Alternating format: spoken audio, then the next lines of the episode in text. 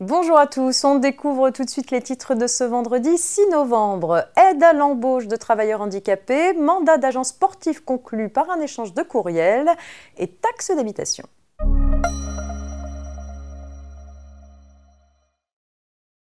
On ouvre ce JT avec un point sur les aides à l'embauche de travailleurs handicapés. Depuis le 8 octobre 2020, une aide est accordée aux employeurs qui embauchent des personnes reconnues comme travailleurs handicapés.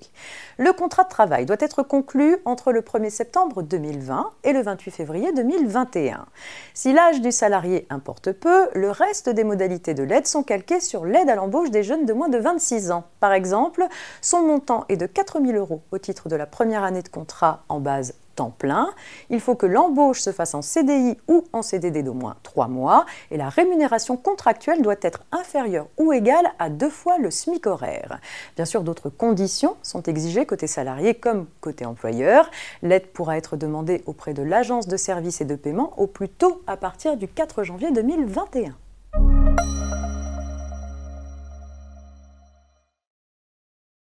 On poursuit avec une affaire de mandat d'agent sportif conclue par un échange de courriel.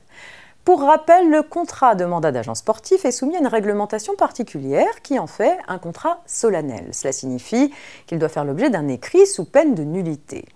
En pratique, l'écrit exigé peut prendre la forme d'un échange de courriel dès lors que sont respectées les conditions de validité de l'écrit électronique posées par la loi. La position d'une signature électronique est notamment obligatoire.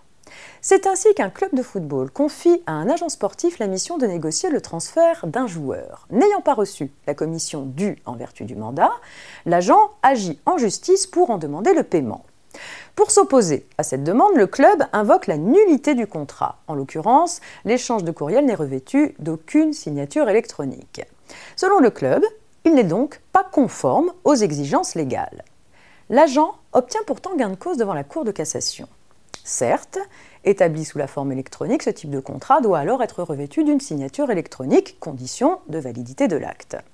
Mais pour la Cour, l'absence de signature peut être couverte par une exécution volontaire du contrat en connaissance de la cause de nullité. Cette exécution peut alors valoir confirmation du contrat alors que ne sont contestées ni l'identité de l'auteur du courriel, ni l'intégrité de son contenu. De telles conditions étaient bien réunies ici. Les juges relèvent en effet que le mandat a été transmis à la Fédération française de football et que sa durée a été prorogée. Ce faisant, les parties ont mis le contrat à exécution malgré l'absence de signature, ce qui vaut confirmation. La validité de son mandat étant ainsi établie, l'agent peut obtenir le paiement de la commission prévue.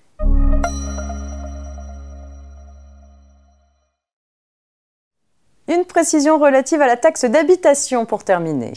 La taxe d'habitation est due à raison des locaux meublés conformément à leur destination et occupés à titre privatif par les sociétés ou associations dès lors qu'ils ne sont pas retenus pour l'établissement de la cotisation foncière des entreprises.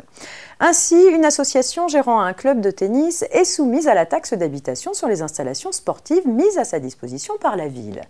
Elle est toutefois en droit de se prévaloir d'une réponse ministérielle selon laquelle les salles de compétition, vestiaires et locaux d'hygiène des groupements sportifs ne sont pas imposables à la taxe d'habitation.